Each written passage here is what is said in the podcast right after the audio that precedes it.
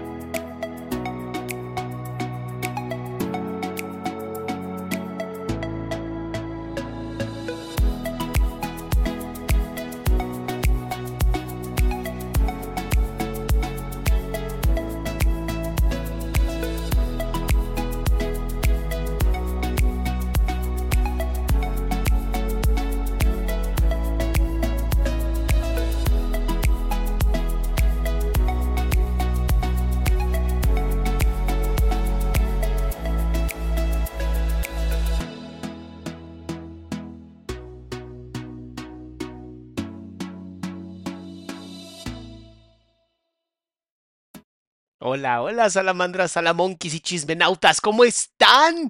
Segunda parte de El Milagro de los Andes, este pequeño microdocumental que habla de un proceso del dos, o sea, esto fue hace 10 años, en el 2012, 2013, y lo estamos hoy, pues, viendo, reaccionando, porque ustedes vieron la película que sonó en Netflix y dijeron, por favor, Salama. Entonces, si no viste la primera parte, te recomiendo que veas la primera parte para que entiendas la segunda parte. Nos quedamos en el minuto 46 y le quiero agradecer a todas las salamandras, salamonquis y chismenautas que son miembros del canal. Y sobre todo Brenda, que cumple años hoy. Entonces, muchas gracias Brenda por estar aquí también presente. Qué gusto, de verdad qué gusto ver a tanta gente bonita, Fanny también aquí, esta Masha seguramente anda por aquí, Karen también anda por aquí, mis hermosas y hermosos salamandras y salamonquis que también andan por aquí. Y les tengo que decir que mañana, mañana tenemos uno que va a estar brutal, brutal, porque vamos a desmentir esta onda de que todas las emociones generan enfermedades. Y si no trabajas tus emociones, entonces, o sea, te enfermas, güey. Y es como de, madre mía, el nivel de whitezicanismo que yo no había visto desde hace mucho tiempo, ¿no? Desde mi querida, este, Guillot. Tenemos a una nueva que le quiere quitar su posición de la más carente de neuronas. Entonces mañana, mañana tienen que estar listas y listos. Si quieren saber todo esto y no se han enterado por ni mi YouTube no les avisa, no me siguen por WhatsApp, no me siguen por Instagram, no se preocupen. No se preocupen. Aquí en abajo en la descripción del canal está toda la información de cómo unirte a grupo de WhatsApp para que tenga, somos más de 38 mil personas, pero te juro que siempre pongo lo que vamos a hacer. Grupo de Instagram o sí, que se llama hashtag nos mama el chisme. Y es una cosa maravillosa, puesto que en este Nos Mama el Chisme somos más de 11 mil personas. Y Telegram. Aquí arriba, adriansalama.com, grupo de autoayuda completamente gratuito con más de 11 mil personas dispuestas a escucharte, a ayudarte o a ser escuchadas. Entonces, uh, vamos a pasarla muy bien, vamos a divertirnos. Entonces, ayer nos quedamos aquí en esta parte del video, en donde hablan de una avalancha. ¿Ok? El video está a 1.25, como ya sabes, para la velocidad. Nada más por si acaso vamos a darle un reload. Cristian. Y ya sabía yo que iba a pasar algo así, entonces vamos al minuto 46. Ahí está. Entonces, la avalancha cae sobre el avión y mueren ocho personas. O sea, llueve sobre mojado, en pocas palabras. Domingo 29 de octubre de 1972. Una avalancha cae sobre el fuselaje del avión. Mueren ocho personas. Roy, tú sos el primero en empezar a, escarbar, ¿no? Yo a mí me tapó también, este, yo dormía con una, con una remera, me ponía una remera porque siempre entraban este, nieve, entraba y, para protegerme la cara. Y en un momento sentí, eh, tenía la, este, la cabeza contra el piso del avión y sentí como un galope de caballos, una tropilla de caballos, algo que vibraba en el piso. imagínate, imagínate que ya estás en una posición así y de pronto es este galope de caballos y dices, no, bueno, ¿y ahora qué? O sea, ¿y ahora qué? y automáticamente sentí algo que me apretara, un ruido eh, que, este, helado que me apretaba la cara. Y ahí en ese momento, al principio no me di cuenta qué estaba pasando y ahí pegué un salto para arriba, pude salir y quedé mirando, se sentía gritos a lo lejos, se sentían voces a lo lejos. Estaba arriba en la... A lo lejos, pero estamos hablando... Se sentían voces a lo lejos. yo sentía de abajo, se sentían voces de abajo, yo sentía gritos de abajo. Imagínate, o sea, has estado con hambre, has estado con sed, has estado en, condiciones completamente pues en contra de la vida. está hasta arriba de los, de los Alpes. Tu cuerpo tiene esta parte de poder generar adrenalina y cortisol para mantenerte activo y, y mantenerte, ¿sabes?, vivo. Y de pronto aparece una avalancha, te saca por completo del contexto que ya tenías de cierta manera idealizado. O sea, ya, ya, conozco el ambiente en el que estamos y de pronto el ambiente cambia por completo. Y entonces vuelve a salir esta parte tan inteligente del ser humano, tan maravillosa, que es nuestro instinto. Me dice, hey, pon atención. Las voces a los lejos seguramente eran voces cercanas, pero la atención tiene que enfocarse 100% en la supervivencia. Y entonces el instinto auditivo se aleja casi no lo necesitas, requieres la parte visual. Por eso casi 70% de nuestro cerebro procesa visualmente. Y esto también es importante. Los Andes, los Andes, no los Alpes, perdón, sí, sí. Este, una sola persona. Yo estaba yo en Suiza, o sea, perdón. Que estaba en, la red durmiendo, me miraba con cara de loco. bueno, yo, me acuerdo de una. este, en ese momento salgo, logro salir este, hacia afuera. Mira, ve los nervios de este hombre en las manos. Es que volvemos a lo mismo. Estamos, están todos recordando el estrés postraumático. Todos. Los 16 están recordando el estrés postraumático. Es, no es fácil y además es en comunidad fuera y traté de salir hacia afuera. ahí es una discusión que el otro día salió. Este, yo me acuerdo que salimos afuera y Carlitos además me lo confirmó. No, tuvo segunda, una segunda una que se Yo pude salir afuera, me dio una desesperación como querer sacar toda la nieve del avión. Salí afuera, me rasqué, estaba todo gris, el paisaje había cambiado completamente. Ahí entro de vuelta y empiezo a ver manos que salían y Juan Antonio, muchas gracias por regalar 10 membresías, de verdad, qué lindo. Me pongo a escarbar. Lo que pasa es que era muy difícil, el avión es muy chico y además estaba tapado por la mitad. De Yo te cuando tú decís salís, es que sacaste la cabeza. no, no, no, el túnel, imagínate un cilindro tapado por la mitad. Entonces yo salgo por ese agujero, salgo hacia afuera. Este, entro de vuelta, gateando, gateando, gateando, salgo. Este, y, a Roy le entró el desespero de quedarse solo. Claro, eh, me entró el desespero, yo me di cuenta, me muero acá y me quedo solo en la cordillera. Y eso este, me vino un pánico, te diré, lo, lo que es estar en el grupo, el sentido de grupo sentido de supervivencia con el sentido de conservación de la especie. Se juntan los dos y dice, espérate, o sea, si de por sí juntos nos está costando sobrevivir, si esto acaba con todos, yo también me muero, o sea, no hay opción.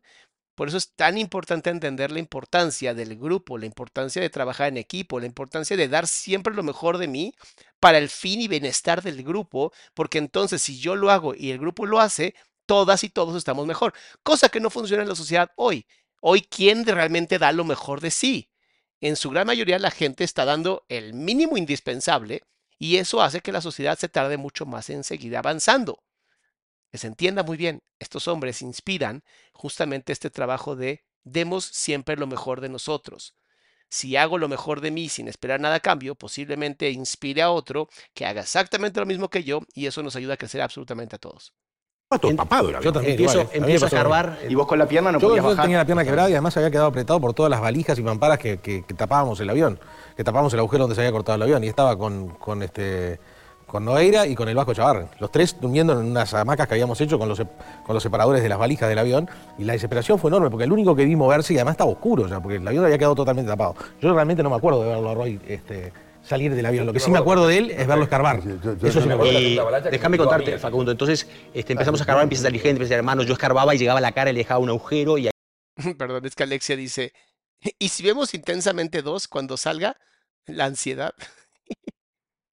es que además sale ansiedad en el intensamente dos y eso está maravilloso. ¿Qué es este corazoncito? Ay, mira, puedes poner corazoncitos ahora en los superchats, qué padre. Ahí me iba a escarbar a otro. Pero también cuando me movía en ese espacio tan chico, tiraba nieve y le tapaba los agujeros esos que, le había dejado para respirar. Y bueno, en todo ese trabajo de estar sacando gente y trabajando, en un momento vino un segundo alud, que entró parte muy poco por la boca, entró muy poco, este, el ruido fue muy sordo y ahí sí nos tapó tres metros arriba del avión. A la madre, es que. Vuelvo a decirlo, llueve sobre mojado. De por sí esta es una situación extrema y sigue ocurriendo todo eso. No manches. Wow.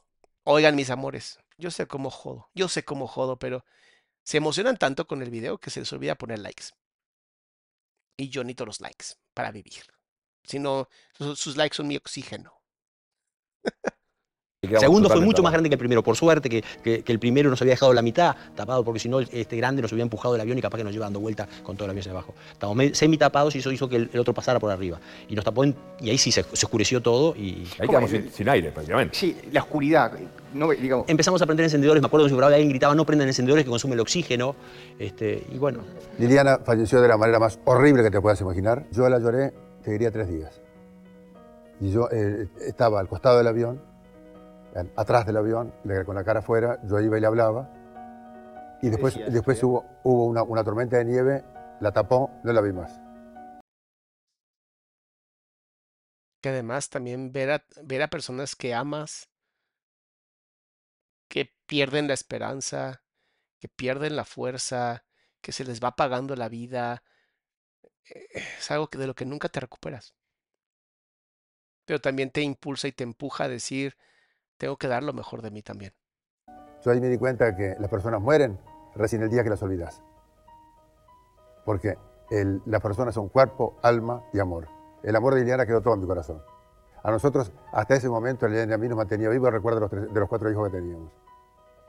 Yo después de eso me quedé con el amor de Liliana y yo tenía que volver a, a llevarle el amor de Liliana a mis hijos.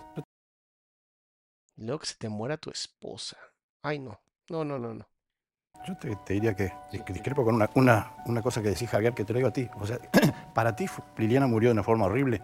Yo creo que los que estábamos por morir en el alud, este, por las manifestaciones de varios, este, nos estábamos yendo, nos estábamos yendo de un mundo muy difícil y no- como que nos estábamos entregando y era un momento de, de placidez y, y- y- y de dulzura, hasta, hasta como queríamos irnos. Consejo para todas las personas aquí, obviamente no para ellos, ellos tendrán sus formas de vivir, pero consejo para todos, eh, eh, nunca reinterpretes ni reescribas la historia de la esposa de nadie, ¿sabes?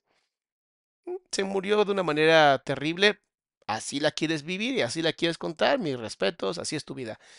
Porque, ¿quién eres tú para decir, ay no, se murió poca madre? ¿Cómo sabes? No, no puedes, no puedes puedes intervenir en algo que ni siquiera viviste. Pero él vio, él vio morir a otras personas, sí, pero no se murió. Y muchas veces es un error que tenemos. El pensar que puedo yo decirte cómo es la muerte si nunca la hemos conocido. Vemos los estragos de la muerte, pero nunca la muerte en sí. Y eso es importante. Me acuerdo cuando, bueno, Roy nos- me, me salva y salimos cinco, por, gracias a esa mano que agarró Roy. Este, llegamos a, Marcelo que estaba al lado de Eduardo y la cara de Marcelo, por supuesto que no era de una muerte horrible. Todos recordamos que era una, una cara de placidez, que era la que teníamos todos nosotros. Horrible. Qué fuerte. Si horrible para mí. Horrible para ti, eso que- eso es lo que yo te horrible para mí. O sea, no Porque fue una yo muerte tenía horrible. los pies míos en el pecho de ella, no podía hacer fuerza para salir. Yo no sé quién fue que me destapó. Nu- nunca supe quién, quién, quién me sacó la nieve, pero eh, yo pude respirar apenitas un poco y después se me acabó. Y ahí ya no podía más, no podía más y alguien me destapa la, la- cara que no, quién fue. Cava- Ja- Javier me gritaba, sacar a Liliana y cuando saco a Liliana, lo- Cavamos- me destaparon las manos a mí, cavamos los dos. Así para abajo, Y para le abajo. tiraba la nieve arriba de Nando, sacando a otro le tiraba la nieve arriba de Nando. era muy chiquito el agujero, entonces cuando te movías ahí estamos todos muy apretados. ninguno sufría, digo, la claustrofobia ahí. ¿Ya nadie le dio claustrofobia? No, nadie pensó en me voy a morir ahogado sin oxígeno. Nadie de ustedes. Así como de güey. Te pagan por ser mala onda, o sea. No, daba, no daba tiempo. No hay tiempo, había tiempo para pensar en claustrofobia. Oye, jamás Estábamos habló de la altura, del efecto altura, digo, en Claro. la rollera. Y No, no, no, no hay, claro, no, no existe. Esa cosa no tenés, no tenés tiempo, la cabeza está en Esto que está diciendo literalmente es lo que hace que mucha gente tenga ansiedad. Muchas veces el problema de la ansiedad es que estamos todo el tiempo creando historias de cosas que pueden llegar a suceder que nunca han pasado, pero mi cerebro dice, ¿cómo no? Pero pueden pasar. Y eso genera ansiedad, ¿no? Está, y tratar de, entender y preve- predecir el futuro sin darte cuenta que nadie puede predecir nada. O sea, nuestro cerebro lo intenta todo el tiempo, pero siempre son suposiciones. Y la ansiedad es este proceso que tenemos de supervivencia en donde te sientes completamente aislada o aislado de los demás por sentir que nadie te va a entender y que tus problemas realmente son muy, muy graves. Uno de los métodos que yo siempre les recomiendo es el presente, vivir en el presente, estar en el aquí y ahora. No a este nivel, ¿no? Donde tienes que estar porque no te queda otra, sino una vez que estás en el proceso de ansiedad, entrar en tu presente, a ver, ¿dónde estoy? ¿Qué estoy haciendo? Ponerte a escribir, ¿no? ¿Cuáles son mis ideas catastróficas que tengo que resolver? Y ponerles como tipo de soluciones. Eso ayuda mucho en el nivel de ansiedad. Pero lo que están diciendo es muy cierto. Cuando estás en riesgo, cuando tu vida está en riesgo y tienes que vivir sí o sí en el aquí y ahora, la ansiedad y la depresión no existen. O sea, ahí no existen. Existe la supervivencia. Alice Marie. Ay, sí, ya te puse el nombre francés. Hola, quería preguntar, ¿podía tener terapia contigo sin necesidad de que haya pasado algo? He sentido la necesidad de tener terapia y no sé por qué. Sí, mi amor, sí, claro que puedes tomar terapia sin necesidad de que haya pasado nada. Solamente ah, entiende que pues voy a rascar, ¿no? Voy a rascar y si encontramos algo que a lo mejor no te acordabas, pues va a doler. otras cosas, no te da Para terapia conmigo, aquí abajo, en la página de adriansalama.com. Tengan paciencia, tenemos una lista de espera de un mes, pero siempre surge alguien que cancela y mueve su cita, entonces siempre tenemos espacios em, por si quieren. Y eh, tenemos el retiro ya de abril. Ya se llenó el de febrero, pero el de abril está abierto todavía y equivale como a 50 horas de terapia. Entonces, si quieres algo muy presencial, muy fuerte, porque yo no doy terapia presencial, eso es importante, pero los retiros sí son presenciales. Entonces, si quieres eh, ir al retiro, conocerme y pues tener la teraputiza que te damos en esos retiros, bienvenida, bienvenida, sí, bienvenida. Eh, hablen con Mayra, aquí está la información, en adriansalama.com, te metes a donde dice retiros. Vamos a seguir. No podíamos ni entristecernos cuando se morían nuestros amigos, porque sabíamos que Sí, no. eso Hacíamos un no llorabas a tus amigos Y se cuando murió mi, morían. mi íntimo Es una cosa que a mí me dolió muchísimo, te este, no- Cuando se murió, Es lo que dijo, te desconectabas. no llorarlos, una estábamos zona- tan jugados, claro. Pero yo creo que es el instinto natural del ser humano también. es- yo, yo lloré cuando llegué a la civilización. En aquel momento yo creo que estaba peleando uno más la de uno que, que- que la de los otros. Yo creo que la, eh, la situación límite hace aflorar cosas que uno en la sociedad no las tiene. Mi hermana murió en mis brazos, mi madre murió en el accidente, y yo me enojé conmigo mismo, no por haberlas invitado, porque creo que el- ellas murieron por un error del piloto. Claro, pero de todas maneras hay esta sensación de responsabilidad de decir, pero yo las invité al final. Yo les dije que vinieran. O sea, madres, qué fuerte. Pero me enojé porque no podía sentir nada. Yo no podía sentir nada. Digo, ¿quién sos? Nana? ¿Quién sos? ¿Cómo podés no sentir? Entonces tu mente está tan constringida o apretada por la supervivencia y por el momento y por el vivir el siguiente minuto que no, no podés sentir. Entonces me enojé conmigo mismo. Sí, yo tuve el proceso hacia la muerte. Llegó un momento que estaba convencido que estaba muerto.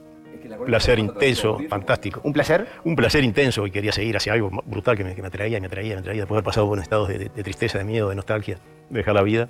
Me despedí de los viejos, me disculpé que ya había hecho todo lo posible y, y ya estaba muerto y quería seguir porque era algo fantástico hasta esto. Es una forma de liberarse. El único problema de estas necesidades de quitarse la vida, ¿no? Y de buscar esta liberación es que no sabes qué va a pasar antes de que ocurra lo malo. Y ahí es donde se pone un riesgo muy feo y muy triste. Por eso es tan importante que seamos conscientes de que la muerte no sea la última. O sea, que te encuentre trabajando la vida siempre.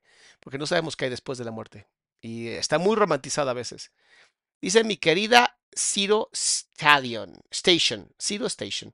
¿Puede reaccionar a la colombiana que mintió a nivel internacional en la Universidad de Prensa y universidades diciendo el trabajo de la última película? Mi amor, es que ya lo vimos y está así el cuadrito de ella y yo no veo nada. Por eso no vamos a reaccionar a ese, porque no hemos encontrado de verdad uno que digas que valga la pena.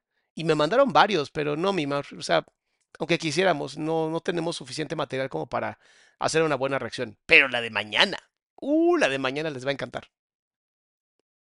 Este, Cuando yo este lo- pelotudo me mira con cara de odio, cuando yo me sacaste Me descargó y me entró una bocanada de oxígeno y fue todo el proceso para atrás de vuelta a la cordillera. Sí, para él fue un traumático, es me regresaron a donde ya no quería estar. Ajá, y si te quedas ahí y literalmente tu alma se queda ahí, o sea, no me jodas, o sea, yo, no te arriesgues, no te arriesgues a, estar en un a no estar en un lugar donde no quieres. Haz todo lo que puedas para salir de ahí, todo lo que sea necesario. Ah, Isabel, muchas gracias por regalar cinco membresías. Después de sobrevivir 16 días en la montaña, en el alud murieron Daniel Maspons, Juan Carlos Menéndez, Liliana Metol, Gustavo Nicolich, Marcelo Pérez del Castillo, Enrique Platero, Carlos Roque y Diego Storm.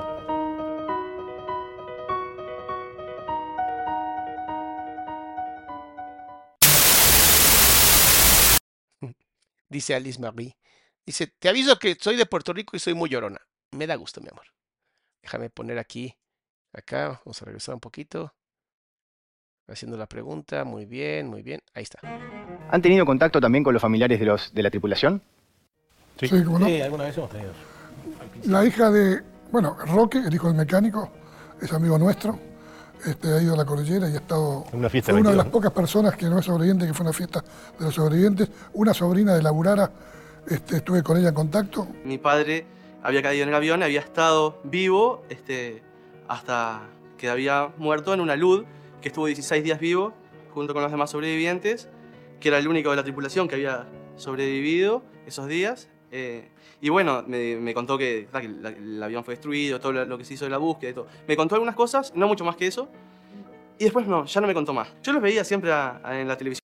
Im- Impactante cómo él cuando está hablando está buscando todo lo posible de no mostrar emociones, ahí se le van saliendo poco a poco las emociones. Y requiero likes. Yo sé que estás viendo la televisión y por eso no pones like, porque no sabes cómo hacerlo.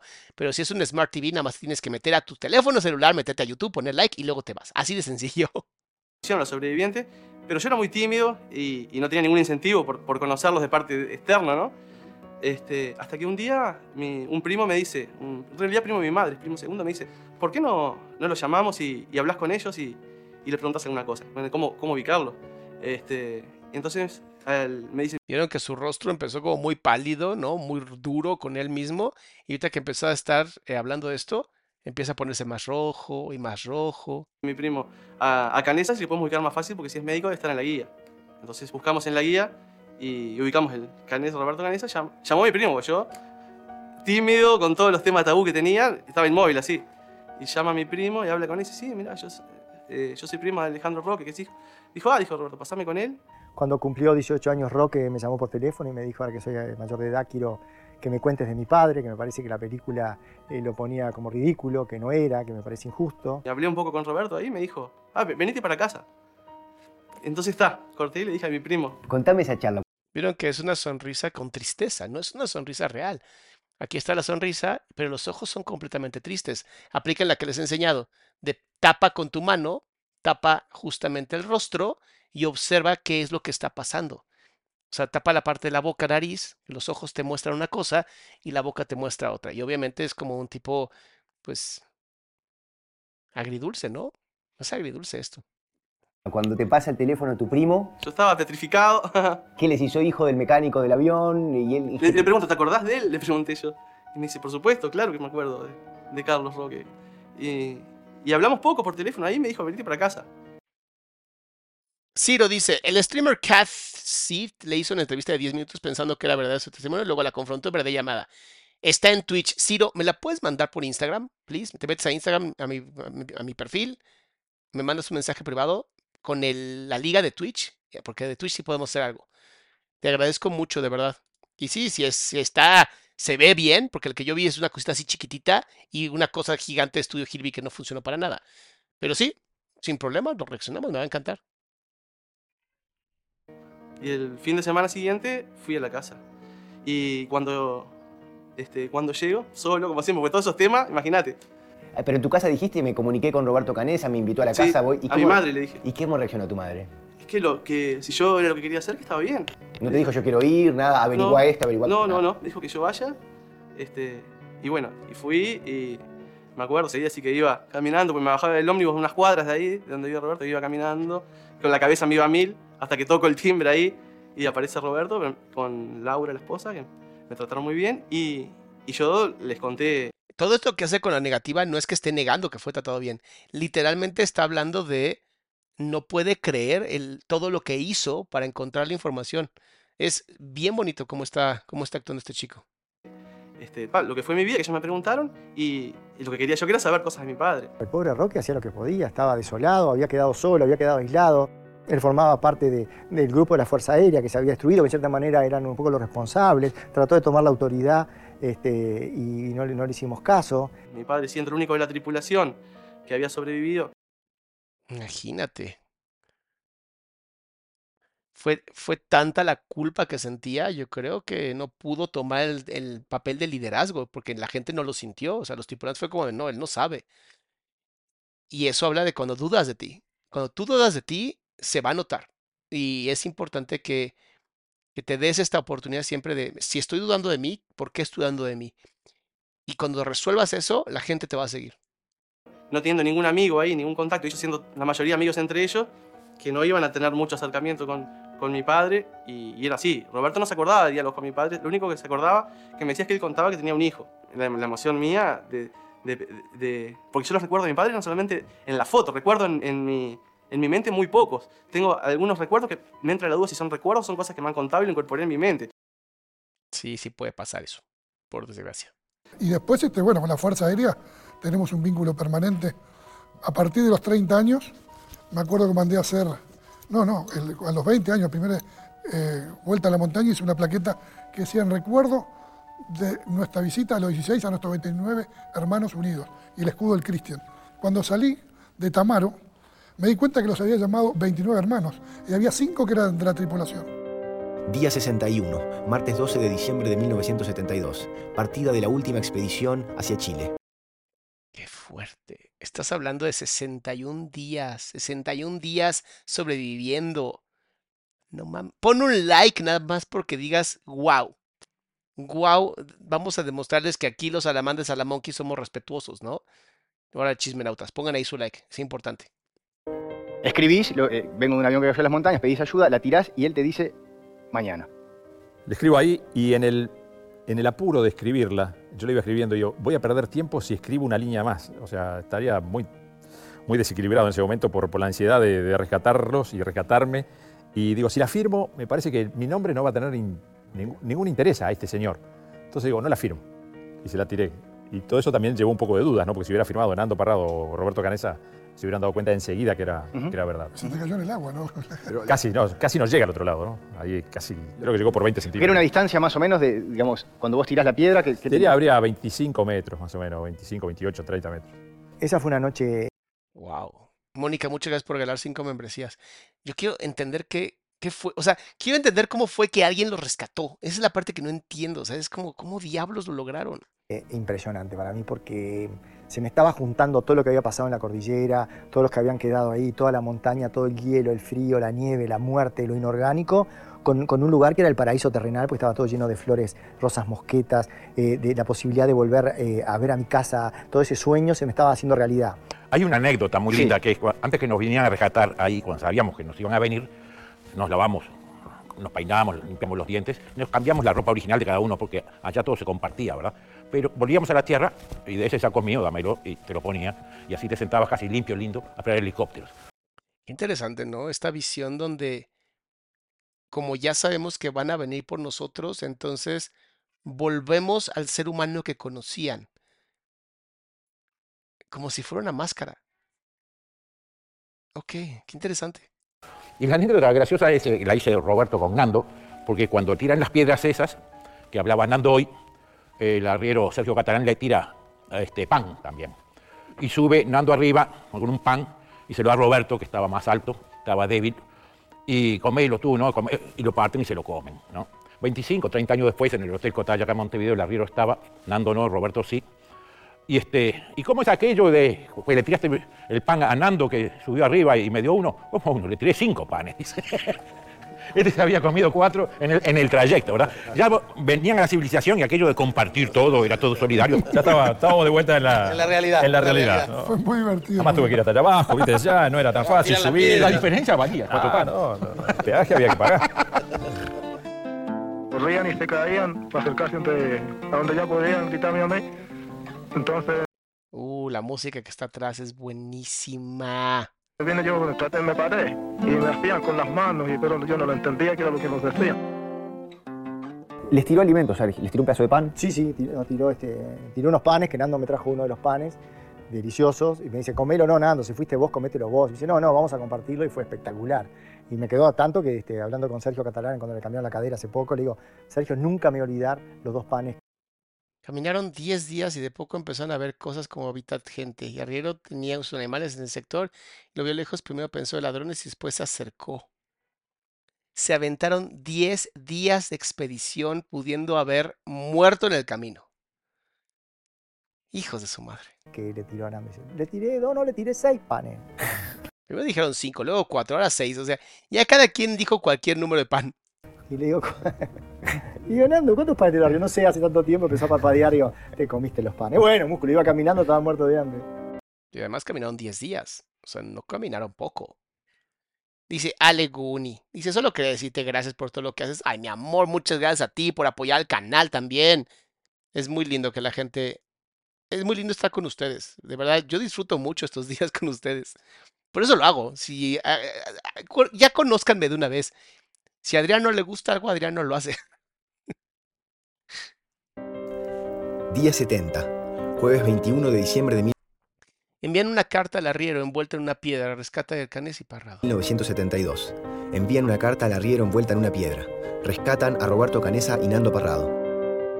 Hasta que ustedes escuchan en la radio que habían aparecido dos. Desde que escuchan eso en la radio hasta que aparece el primer helicóptero, ¿cuánto tiempo pasa? Lo que pasa que fue este, cuando escuchamos, cuando escuchamos los nombres, cuando, cuando dicen, según el, el- el- el- el- no me acuerdo si el radioaficionado Ponce León o, Cha- o Charlone, que era el embajador, dice, ¿es oficial de que han aparecido Fernando Parrado y Roberto Canesa? Solamente escuchando los dos nombres, el festejo fue descomunal, digo, lo que nos abrazamos, lo que lloramos, lo Pero que... lo que sentimos nosotros fue que habían aparecido dos uruguayos. sí, es apareció. decir, Claro. al principio, Sí, sí, eso fue lo que sí, sentimos y, ya, y sabíamos que eran Roberto y Nando. Y se empezó a, a esperar que llegaran los helicópteros hasta que, que fue en la tarde, tipo 3, 3 y algo de la tarde, y se empezó a sentir el paf, paf, paf, paf, paf, paf, de los Sí, helicópteros. de hecho y- no se van todos esa noche. No. porque- Seis. Lo que estábamos mejor nos quedamos. Lo más rápido. Dejamos que a los más débiles. Se fueron los más fuertes, los más rápidos para saltar. ¿Cómo fue? Bu- Porque tengo entendido que ese viaje en helicóptero también fue riesgoso. Fue, fue durísimo, fue durísimo. Yo no caminé durante 72 días, porque me había quebrado la pierna. Ese día caminé y me subí al helicóptero. ¿Cómo?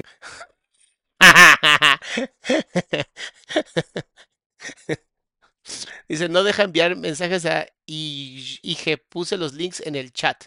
No, los links en el chat no me sirven, mi amor. Ahorita, te- ahorita te acepto, tranquila. Ahorita te acepto en el in- Instagram. Y ya me mandas todo lo que me tengas que mandar. Muchas gracias por hacerlo. Lo hice, no sé. Pero me subí Yo te explico cómo hicieron. ¿Y cómo fue el viaje? Y, y el viaje fue terrible. Subimos con Daniel. que- ¿Vos querés que te cuente la verdad del Sí, cuento cómo fue? sí. Roy estaba bastante débil y yo iba caminando con Roy, lo iba arrimando, vení- venía caminando y de repente el helicóptero giró un poquito así y le pegó el aire. Entonces me- cuando me miré un poquito para atrás, salieron trepando. No, este metió como Volter a correr. Se treparon y le Yo no me acuerdo mucho, Los yo sé que primeros que, y se me treparon. subí. Y estabas vos, Nando, que después de toda la caminata te dijeron subí para indicarnos dónde es. Sí, el, el- el vuelo en el helicóptero fue. Me asusté muchísimo. Digo, ¿qué hago yo arriba de este helicóptero? Mucha turbulencia, se movía mucho. El piloto no me creía, decía, no, estás perdido, no, no pueden haber pasado por acá. Yo sí, seguí, seguí, por favor. Qué impactante. Es que es impactante porque además, imagínate el nivel de fuerza y el nivel de un helicóptero así para poder soportar la altura, la falta de oxígeno, el frío. O sea, no es fácil. Lo que estos tipos hicieron es que de verdad es descomunal. Dice Erika, yo lo veo mientras hago ejercicio. Es que eso es todo, chinga. Así es como se debe hacer. Y los que quieran solamente escuchar el podcast está en Spotify y donde escuches podcast estamos también. Seguí, por favor. Dice, mirá que estos helicópteros a esta altura no están hechos, diseñados para este tipo de rescates. Digo, pero están detrás de esas montañas, del otro lado están. Hasta que pudo pasar con mucha turbulencia y ahí recién lo vio al lugar donde estaba el fuselaje.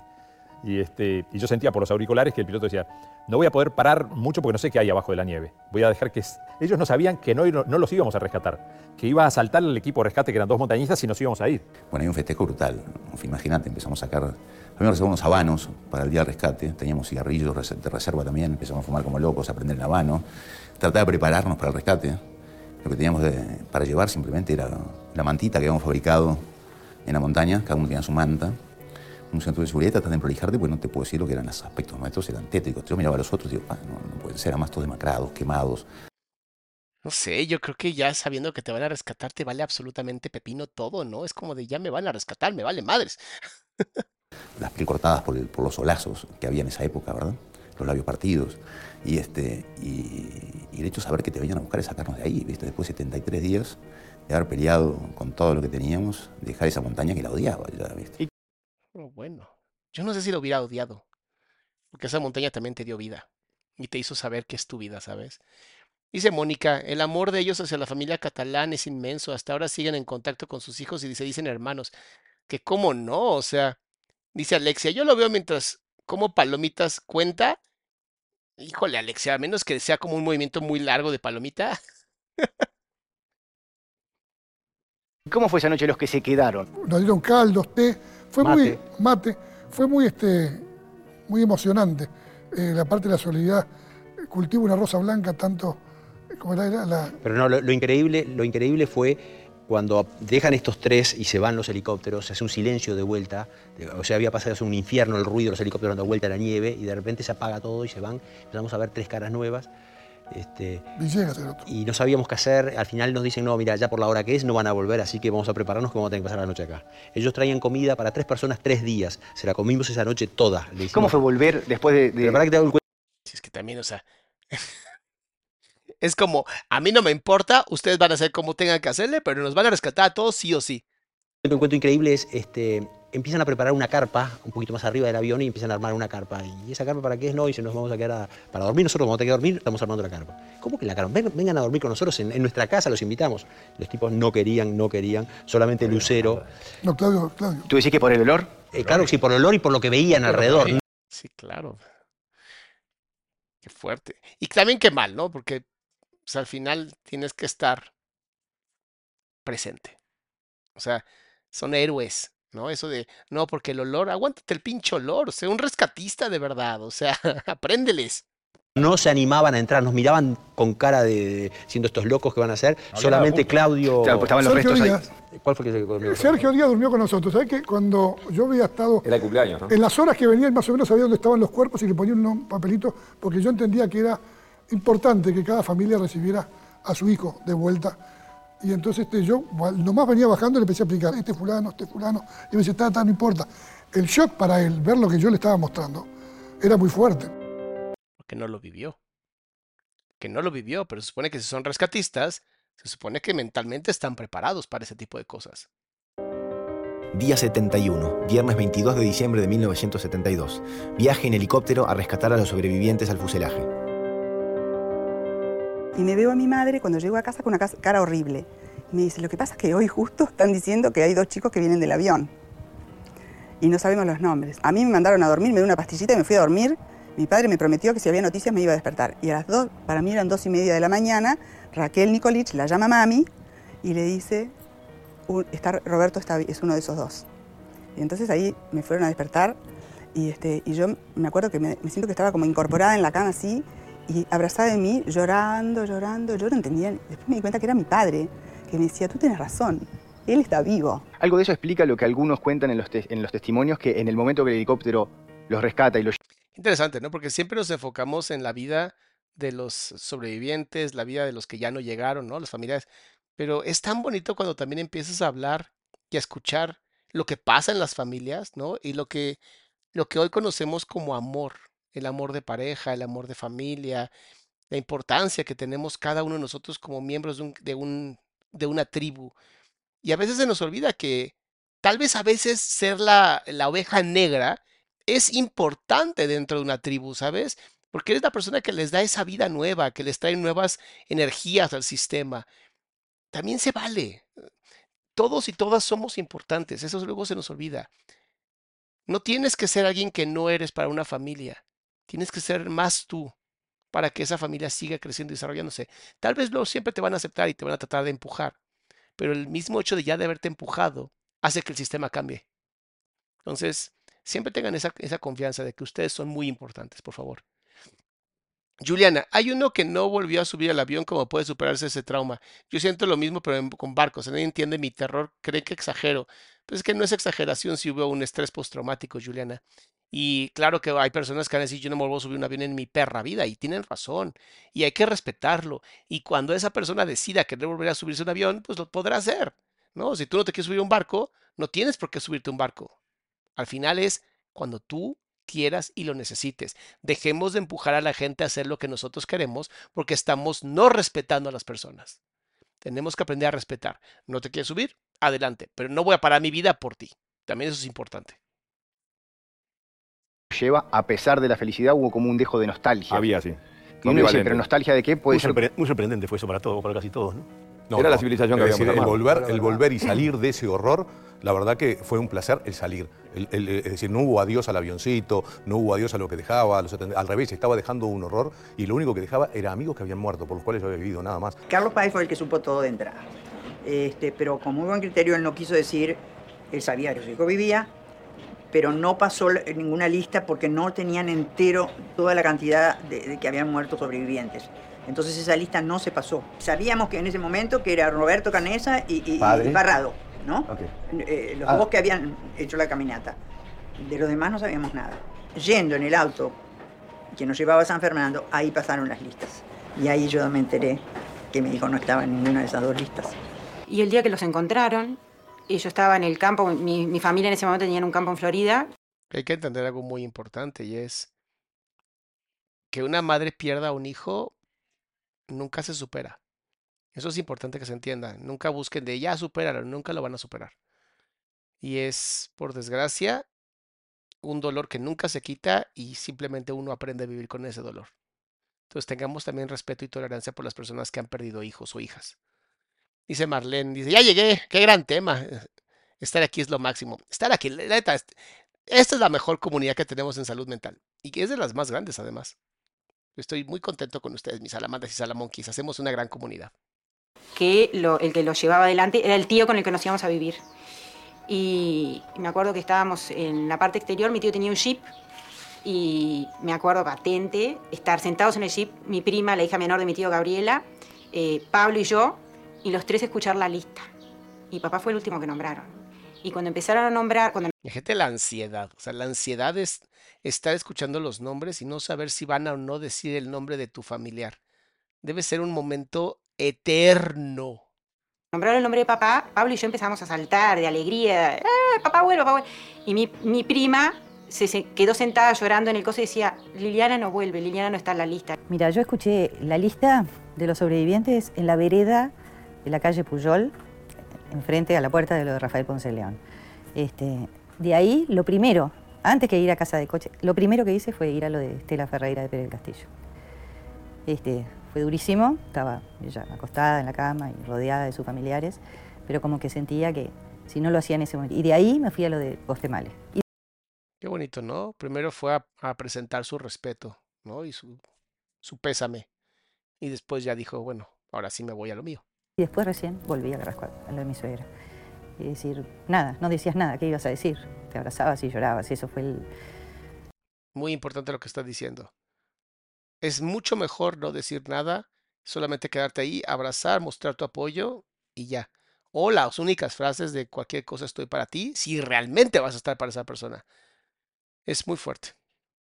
El, el horror de, de- de ese momento, ¿no? Este, no, no poder estar todos. Sí, felices. porque habíamos estado hombro a hombro, todos Hombro rezando juntos, sí, siempre. sí. Y de repente por esas cosas del destino que no sabemos por qué, nos tocó a unas sí, a otras no.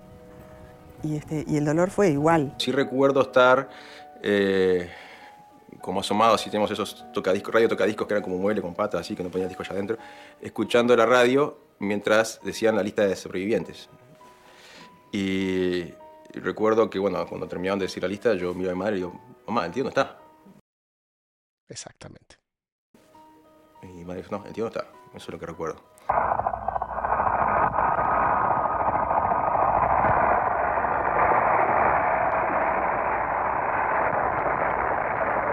Eso también es muy importante. Para algunos el poder salir caminando es como un ¡No me venciste! ¿Sabes? Híjole. Me acuerdo del libro de Moby Dick cuando veo eso. Pero bueno, perdón, es pendejadas de... Donna G, muchas gracias, mi amor.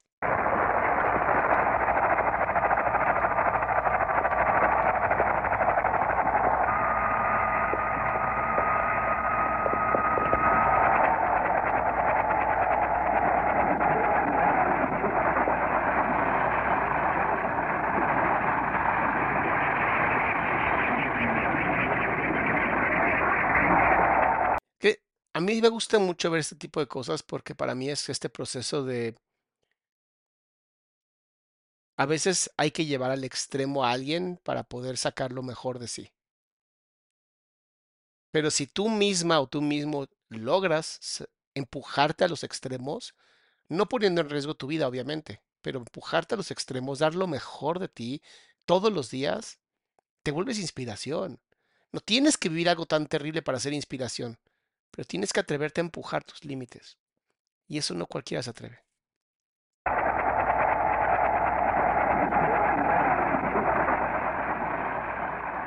Nos dijeron, no, no vayan a San Fernando porque lo están trayendo en ambulancia. Y ahí me quedé en la posta central esperándolo y como lo pusieron en CTI tuvimos que esperar y después nos vistieron este, todo así, entraron cuatro a CTI. Y te juro que no, no, no podías reconocerlos porque estaban todos, los cuatro que estaban eran como, como parecidos, los pelos largos, las barbas. Iba llena de ilusiones y soñando que lo iba a encontrar como si fuera. Imagínate, yo tenía 19 años, era mi novio, se había muerto y estaba vivo de vuelta. Entonces me creía que iba a tener un encuentro de Hollywood, ¿no? Pues sí, de Hollywood, pero película de terror. Y bueno, ahí veía sus piecitos y no podía entrar y de repente me dejó entrar y me, f- lo vi y me fui como rápido. Paré cuando me dijo vení, él, yo entré como de la tele y el pobre le dio un susto bárbaro porque estaba acostumbrado a ver todo lento, todo despacio y quedó medio así. Y lloraba y lloraba y lloraba. Y le sangraban los labios, estaba súper débil, tenía una vocecita muy finita, súper espiritual. Hablaba de Dios todo el tiempo. No tengo recuerdo de mi padre que hacer ningún comentario al respecto. Eh, sí tengo recuerdo de ir a, a la, a la casa de mi tío y esas cosas que uno vive de niño que cuando lo hacen salir afuera por- para que no y uno siente los, los llantos y los gritos adentro de la casa de mi tío.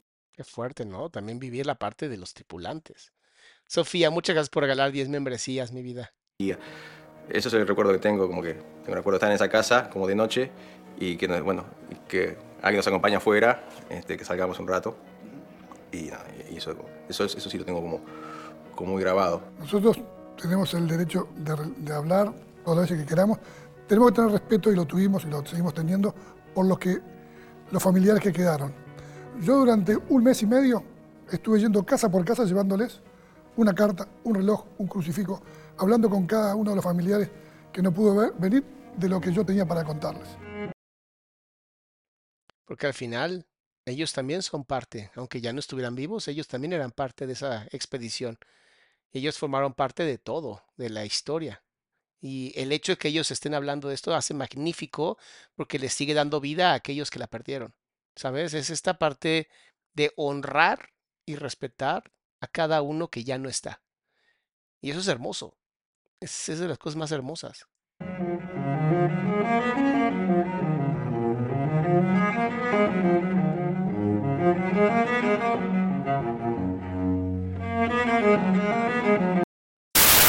Uruguay. Un part-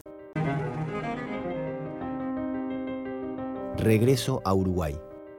16 sobrevivientes de aquel vuelo Fairchild 571 que partió de Montevideo hacia un partido de rugby logran regresar a su país, después de haber vivido una odisea increíble, que tuvieron que relatar a su familia, a la familia de los que no volvieron y a la prensa del mundo entero. Imagínate, ¿no? Cómo a veces la vida te da estas lecciones tan fuertes y tan duras para inspirar a otras personas. Digo, yo lo romantizo mucho, ¿no? A mí me gusta mucho pensar en que todos vivimos una vida extraordinaria para poder inspirar a otras personas a que la sigan viviendo y que no empiecen todos de cero. Pero bueno, es una forma romántica de ver la vida. todo el avión en completo, cantando el himno con unas ganas impresionantes, llegar a, a la Carrasco, recorrer las calles de Montevideo hasta, de Carrasco hasta el Cristian, lleno de gente, impresionante. Y bueno, el reencuentro con mi familia, imagínate lo que fue, ¿no? con mi padre, mis hermanos, fue de lo más, de lo más emotivo. ¿no?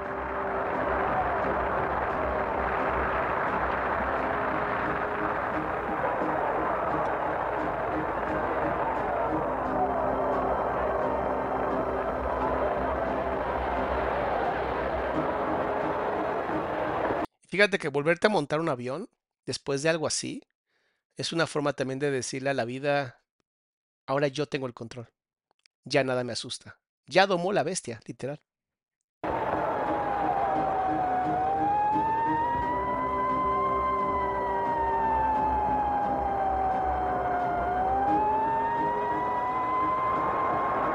Sí, no más que héroes nacionales son. Lo que más me acuerdo de, Malé fue el día que llegó papá. Que con Pablo le habíamos sentado y le habíamos dicho que por favor no se le ocurriera preguntarle nada de mamá. Y como ella, ella sí se ve muy afectada por la muerte de su mamá. O sea, la veo hablando de todo este tema y está como siempre en un estado como muy, des- como muy alejado de las emociones. Es muy, muy interesante. Muchas gracias, Vero. Muchas gracias por donar al canal, mi amor. Que mamá estaba en el cielo, que ella sabía que mamá desde el cielo la iba a cuidar y que no hablara nada. Pero Malé tenía tres años. Cuando papá se subió al auto fue lo primero que le preguntó. ¿Cómo es cuando volvés? Ah, cuando, cuando, cuando yo vine, los tres mayores me, me estaban esperando los cuatro, ¿no? Los tres mayores no me preguntaron nada. Y Tres solo- mayores que tenía la mayor 10 años, ¿no? Sí. Y- Pero la más chiquita, que tenía tres, me preguntó, ¿qué te pusiste? Era la barba que yo tenía. Y después me dijo, ¿y mami? Y yo le dije, mami, era tan buena, tan buena que Dios la precisaba. Está en el cielo. Pero ella, eh, Dios le permite que, que hable contigo. Cuando tú quieres hablar con ella, mira para el cielo y hablarle que dice que ella te va a contestar. Y le debe haber contestado porque nunca más me preguntó. Yo durante 30 ¿Qué le dices a tu hija? Qué fuerte, ¿no? ¿Qué le dices a, tu- a- o sea, neta, no hay palabras, no hay palabras. Por eso siempre digo, hablen desde el corazón, porque nunca vas a saber qué decir, qué no decir. Pero, mm, si hablas desde el corazón, mínimo no vas a tener ningún tipo de arrepentimiento, porque vas a decir, di lo mejor de mí. 35 años no hablé públicamente de este tema. Para mí era un tema absolutamente privado, que lo hablaba en mi casa con, con- con mis hijos y con, mis hermanos y con algunos amigos. Pero siempre este, para mí fue un tema particular, con lo cual yo no hablaba del tema. Lo que sí es cierto es que la gente se iba enterando y al poco tiempo de estar yo en un ambiente nuevo, me daba cuenta que la gente lo sabía por alguna mirada o algo. Pero yo durante mucho tiempo este, no hablé públicamente de esto y recién en los últimos cinco años este, me he abierto, he abierto a la montaña y la verdad es que lo hago con, con mucho placer, me gusta. Es interesante, ¿no? Porque cada uno de nosotros tiene derecho a guardar o no guardar la información sobre una, una experiencia. El problema es que como somos hombres, muchas veces el miedo a poder mostrar emociones hace que no digamos todo y no nos volvamos vulnerables. Y eso hace que otros hombres aprendan exactamente lo mismo y se continúe una terrible idea en donde la vulnerabilidad es algo como débil, cuando es perfectamente sabido que mientras más vulnerable seas y más te conozcas, es más sencillo que evites el daño. O sea, el reconocer tu vulnerabilidad y tu debilidad te hace aún más fuerte. Por eso se me hace tan tonto que lo hagan al revés. Pero al final, cada quien dice lo que quiere a su tiempo. Me gusta mucho hacerlo. ¿Qué Y pasó? hecho, ¿Qué, qué lo que, qué fue lo que generó que lo que generó que yo me abriera. Eh, yo creo que una de las cosas que pasó es el que el tiempo pasa, ¿no es cierto? Y que uno, cuando cumplí 55 años, sentí como que estaba en la mitad de la vida y que había que darle importancia a cosas que hasta ese momento no le estaban dando importancia. Y por otra parte, eh, me pasaron cosas. Una vez fui a escuchar a, a Coche a dar una charla y me impactó, me impresionó el efecto que tenía la historia de, Coche, que también es mi historia, en la gente, algo que yo de alguna manera había minimizado lo que está diciendo. Y muchas veces esa minimización que se hace es por temor a, ¿y si me rompo mientras hablo? Y bueno, pues te rompiste, ¿sabes? ¿Cuál es el problema? Ahí vi eh, y sentí la, la fuerza que tenía la historia que de alguna manera nos sobrepasa. Es decir, yo siento que la historia nuestra nos sobrepasa nuestras individualidades. Y ahí vi cuando Coche le contaba a esta gente qué era lo que le había pasado, el, el impacto que, que causaban los demás. Después me pasó eh, en un viaje que hice a la cordillera a- a- cerca del, del avión, yo había ido ahí por trabajo, había una persona que me miraba con mucha intensidad, era una guía, una mujer de unos 40 y algo de años, y se me acerca y me dice de que ella continuaba viva gracias a nosotros, y que este, yo no le entendí lo que me estaba diciendo.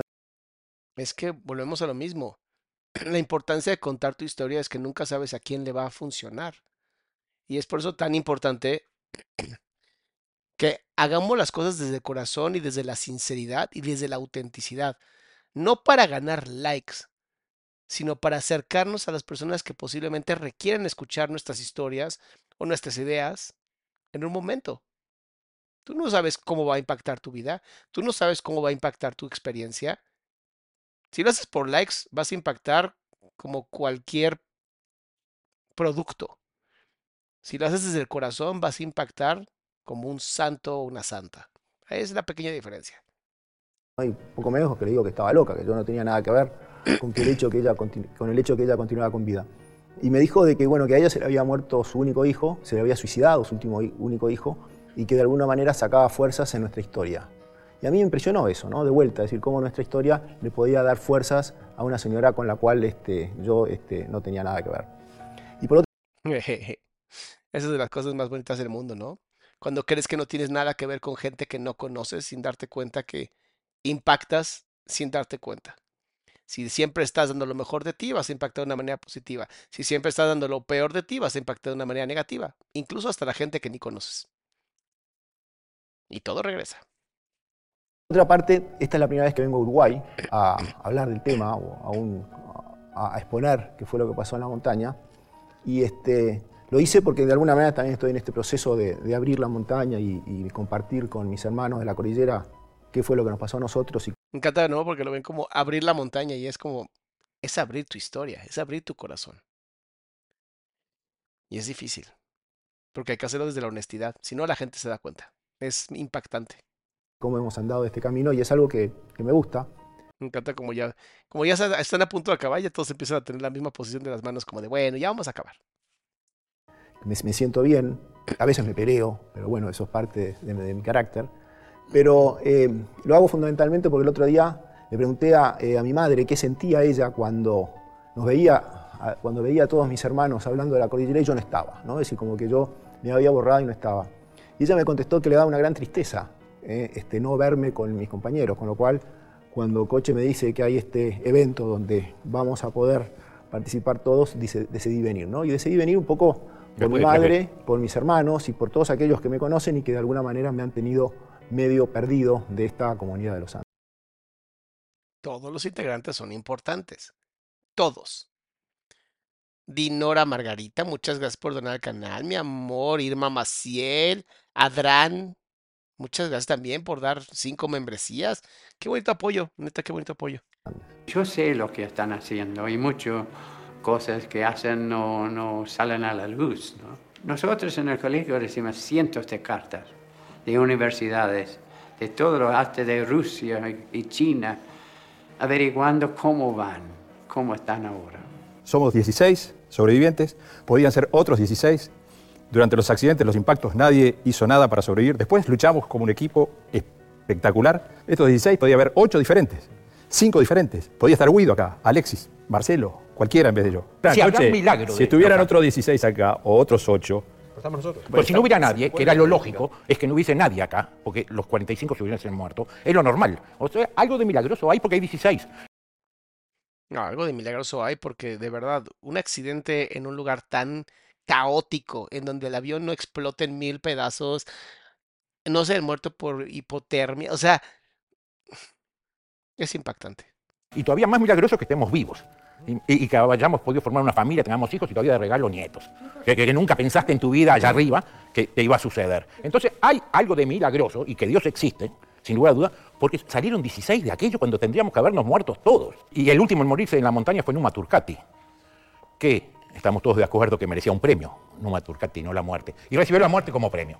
O sea que está después de haber sufrido, además. Se murió después de haber pasado 60 días, no me acuerdo cuántos días. O sea, de haber pasado gran parte y de haber sufrido lo mismo que nosotros, él muere. Eso, es terrible. Murió con, un testimonio de amor. Escribió una frase que dijo que no había amor más grande que aquel que da la vida por sus amigos en un papel. Siempre estuvo a la orden, hizo la primera expedición conmigo con Maspons. Después no paró de destapar de la luz. tenía, tenía unas escalas en la espalda, nunca se quejó. ¿Qué tal, eh? Hay gente que nada más está en esta vida para dar su servicio al máximo y después despedirse. Que nunca sabes cuánto tiempo te queda en la tierra, ¿no? Por eso hay que dar lo mejor siempre y todos los días, aquí y ahora. 24 horas, 7 días a la semana, solo por hoy. Que nunca sabes cuándo te toca. Era un grande, Numa Turcati fue un grande, como el Vasco Chavar, Arturo Nogueira, Marcelo Pérez. Todos hicieron lo que pudieron y bueno, unos seguimos vivos, ellos viven para siempre en nuestro recuerdo. Nosotros tenemos todavía tiempo para cagarla, para aprender, para darnos cuenta. Voy al 2002, que es este año bisagra, donde muchos de ustedes empiezan a abrirse, a, contar su cordillera y hacen la Fundación Viven. Quiero que me cuenten un poco cómo es esta sinergia que, culmina en, esta, en esta fundación. Mira, para mí el 2002 fue eh, un clic. Hasta el 2002 fueron 30 años donde cada uno, me parece que es así, hicimos nuestras familias, trabajamos, corrimos atrás del peso, etcétera, etcétera, como, como cualquier hijo vecino. Y hay un clic en el 2002 que dice que comienza, nos fuimos a cenar con la Fuerza Aérea. Nos relajamos todos primero y terminamos muy bien. ¿Qué tal? ¿Cómo regresan a, a la vida, no? Y es un... Bueno, pues hay que hacer lo que siempre se hace, ¿no? Y ya. Y se olvidan de... ¿Y si hablamos de lo que hicimos? ¿Y si hablamos del éxito que tenemos?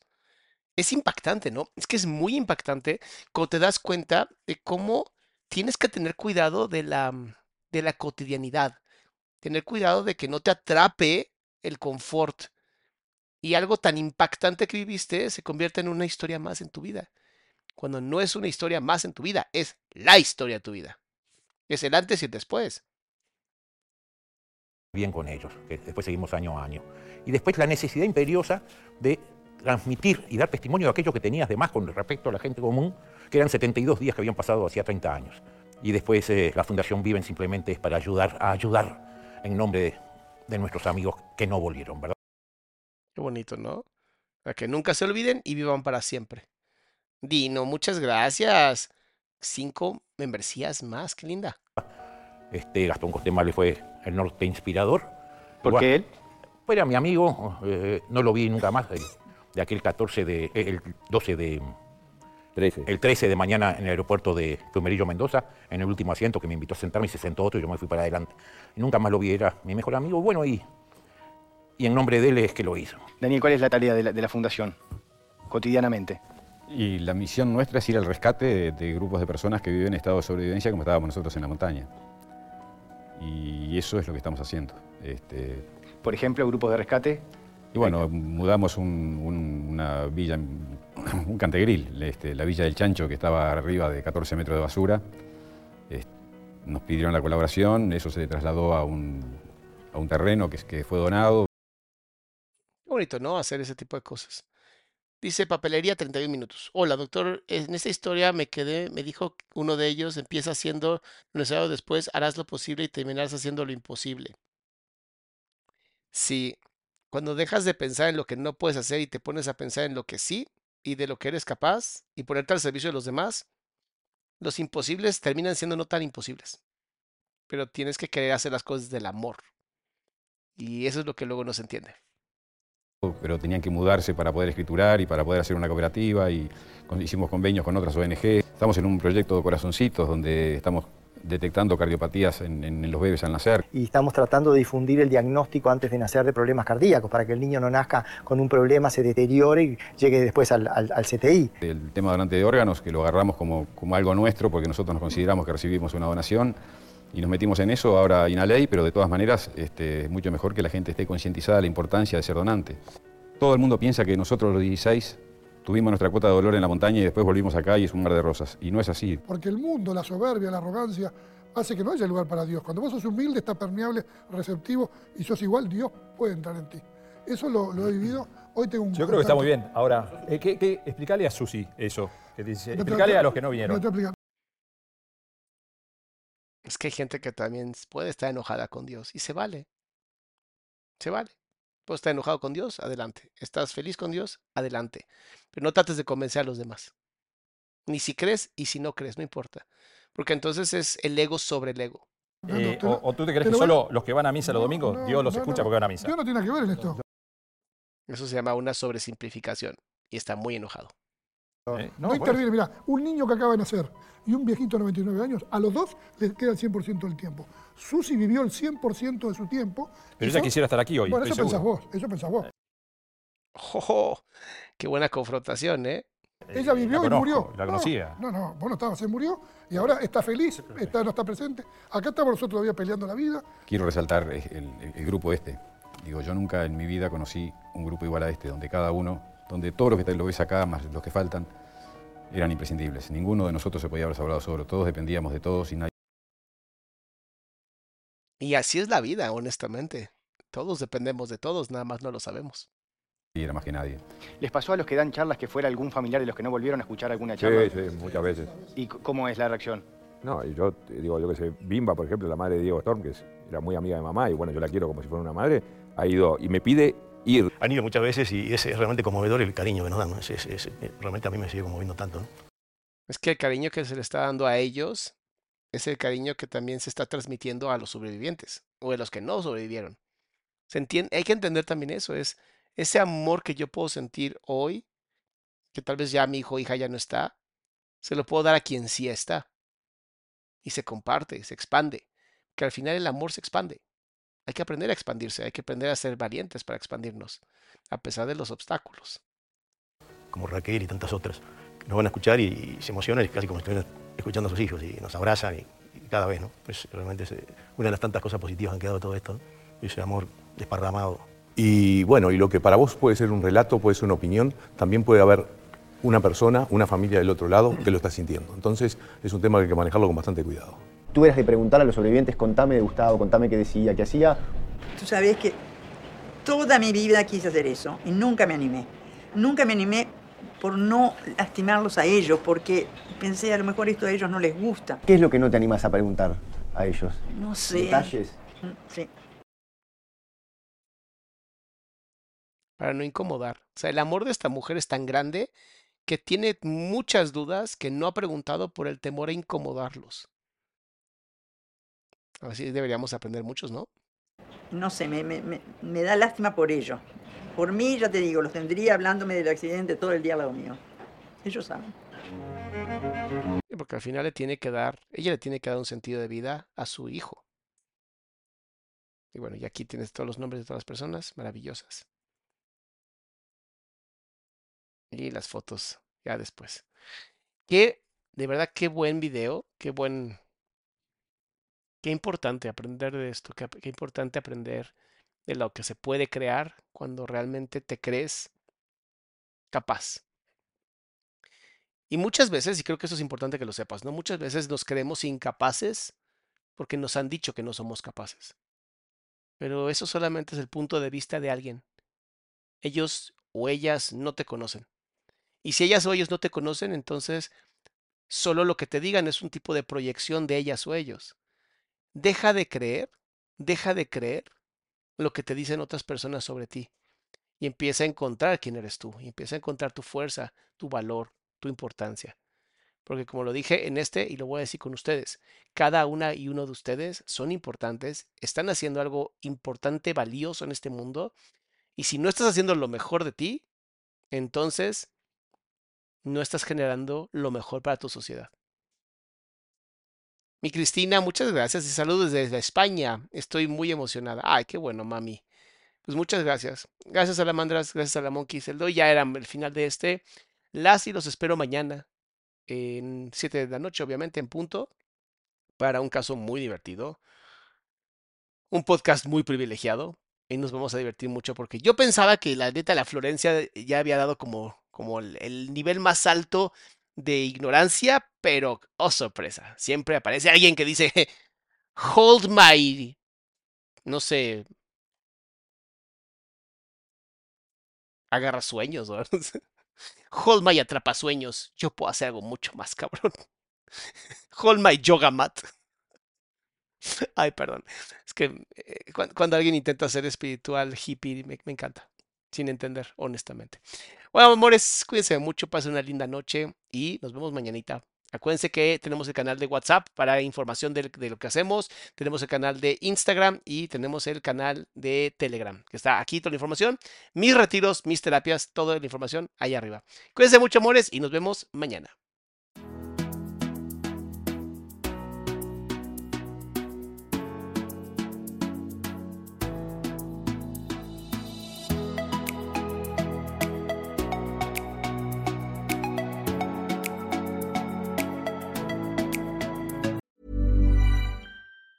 Planning for your next trip? Elevate your travel style with Quince. Quince has all the jet setting essentials you'll want for your next getaway, like European linen, premium luggage options, buttery soft Italian leather bags, and so much more. And it's all priced at 50 to 80% less than similar brands. Plus, Quince only works with factories that use safe and ethical manufacturing practices. Pack your bags with high-quality essentials you'll be wearing for vacations to come with Quince. Go to quince.com slash trip for free shipping and 365-day returns. If you thought the only way to get a more defined jawline with natural looking results was through surgery, think again. Juvederm Volux XC is a non surgical injectable gel filler that improves moderate to severe loss of jawline definition and can help you achieve natural looking results with little downtime. Even better, this improved definition lasts up to one year with optimal treatment. No maintenance required. Improve jawline definition for a smooth, sculpted look with Juvederm Volux XC. For important safety information and to find a licensed specialist, visit juvederm.com. That's J U V E D E R M.com. Not for people with severe allergic reactions, allergies to lidocaine, or the proteins used in Juvederm. Common side effects include injection site redness, swelling, pain, tenderness, firmness, lumps, bumps, bruising, discoloration, or itching. There's a risk of unintentional injection into a blood vessel, which can cause vision abnormalities, blindness, stroke, temporary scabs, or scarring. Talk to a licensed specialist to find out if it's right for you.